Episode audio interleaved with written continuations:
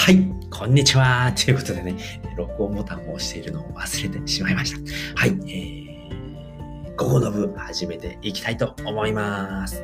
はい、えー、このラジオでは自力で稼ぐゼロカラジオと題し、自力で稼ぐための考え方やノウハウ、やってこよかったこと、使ってよかったツールを名古屋からお伝えしております。はい。えー、土日限定午後の部、今日は日曜日ということで、えー、やっていきたいと思います。えー、今日はですね、えー、iPhone の話をしていきたいと思います。iPhone。皆さん iPhone 使っていますかね？これなんとね、日本ではね、ものすごいね、需要があるんですよね。日本の、えーと、どれくらい使っているのかって確かに8割ぐらいなんだと思うんですけれども、日本のちょっと調べてみましょうかね。日本 iPhone、iPhone って言うんですよね。iPhone ね。知ってましたか ?iPhone 使用率とか。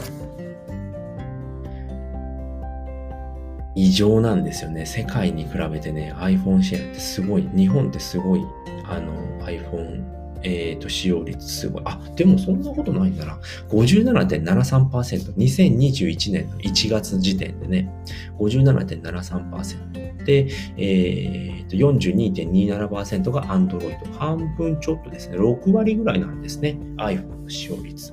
これってね、すごく多いんですよね。世界のスマホシェア出ましたね。世界で行くと、アップルってね、27%なんですよね。だ多分倍ですよね。日本で言うと倍あるんですよね。うん。で、もうこれ僕はもうね、完全に iPhone 信者なんですけれども、僕が使い出したのっていうのは、えっ、ー、と iPhone4 の時からなんですよね。だから4、えー、5、えー、6で7使ってなくて8なんですね。も、えっ、ー、と4機種で、5S も使ってるので5機種ですね。5機種今僕は使ってるんですけれども、もう10年ぐらいになるのかな。えっ、ー、と、7年の3年だから、もう10年ぐらい使ってますね。10年ぐらい使っているんですけれども、まあ、ところどころね、えっ、ー、と、Android も使っていた時があったんですけれども、もう iPhone に慣れてしまうと、もう Android が使えない、使いにくいってなってしまうんですよね。で、何がダメなのかっていうと、えっ、ー、と、Android のダメなところっていうのは、まずね、反応が遅い。うん。反応が遅いんですよね。なんかちょっと遅れるんですよね。あの iPhone ってね、さっさっさとかね、もうポチポチポチって言ってね、もどんどんどんどん進んでいくんですけれども、リアルタイムっていうのかな、その時差がないっていうのかな、まあそういう風にバンバンバンバン進んでいくんですけれども、Android はなんかもうワンテンポ遅いんですよね。その苦痛がすごいあるっていうのと、やっぱもう iPhone っていうのは慣れがありますね。もう慣れてしまって、こういう風に動くんだなっていうのはもう体に染みついちゃってるんですよね。で、初めて使った iPhone4 ですね。なんで僕が iPhone を使うようになったかっていうともう完全に友達の影響ですね。えー、3G を使っている友達がいて、で、えー、っと、それをね、触らせてもらったんですよね。もうそれでもうダメでしたね。触ったら、えー、もう、ああ、これめちゃくちゃいいなっていうことで、もともと Apple 製品を初めて使ったのが iPod だったんですね。音楽聴くのが好きで、iPod もでも革新的でしたよね。あの、使ったことある人はわかると思うんですけれども、あのね、えー、っと、ポッチがついていて、周りにそうやってね、早送りとかあるんですけれども、その周りをなぞると、どんどんカリカリ進んでいくわけなんですよね。もうこれも画期的だな、すげえなと思ってね、すぐに iPod を買いました、僕は。うん。でね、結構 MP3 とかを聞いている人だったので、あの、普通にね、え CD を焼くだけだとね、1枚でね、60分とかしか聞けないんですけど、MP3 にすると、それの3倍も4倍も5倍も聞けたわけなんですよね。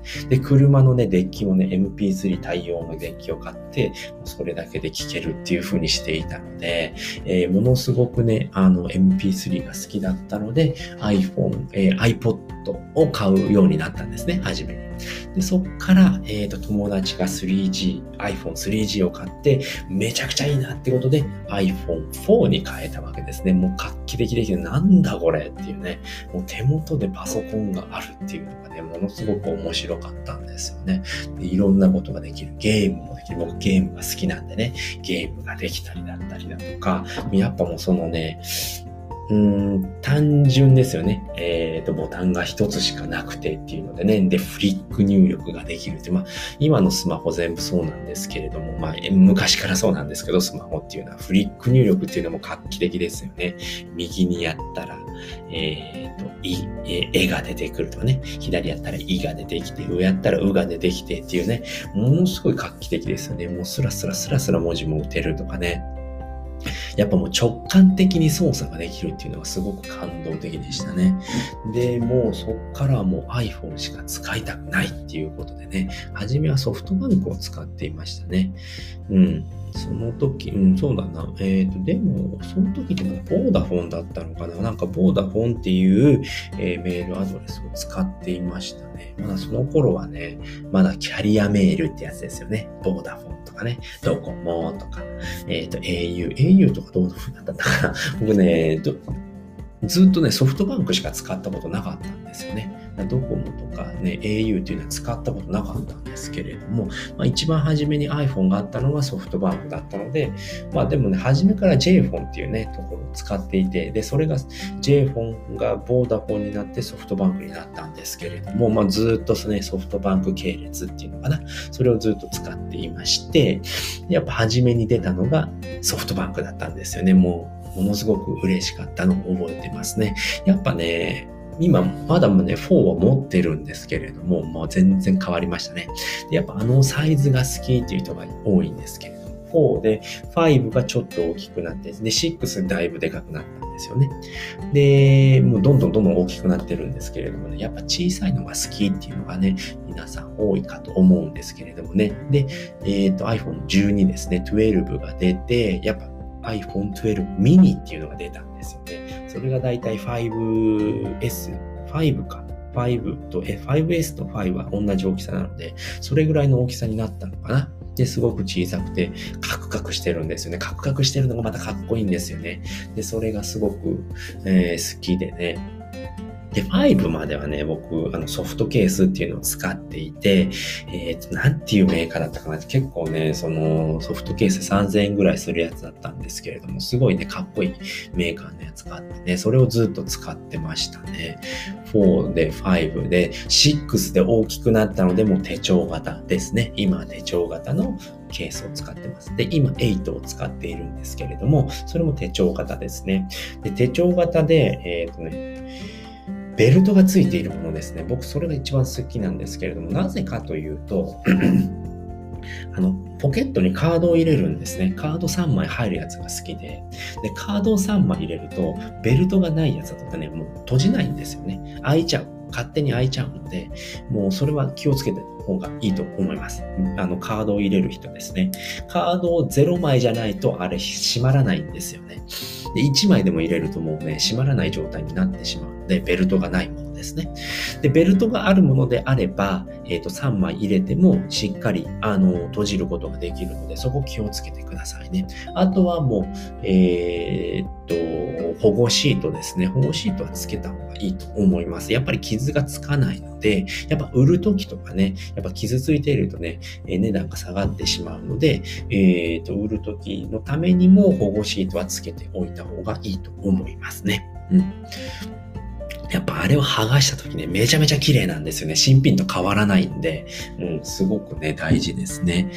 で、あ、iPhone だと、なんだろうな、今一番よく使っているアプリっていうのが、えっ、ー、と、スリープサイクルっていうね、寝るときにね、つけておくんですね。で、それ何がいいのかって、僕がすごく好きなのは、えっーと、眠りが浅い時間に起こしてくれるっていう機能があるんですね。やっぱ、えっ、ー、と、的確ではないんですけれども、もう無料で使えるので、えっ、ー、と、そのね、あの一応5時にセットすると4時半から起こしてくれるんですね。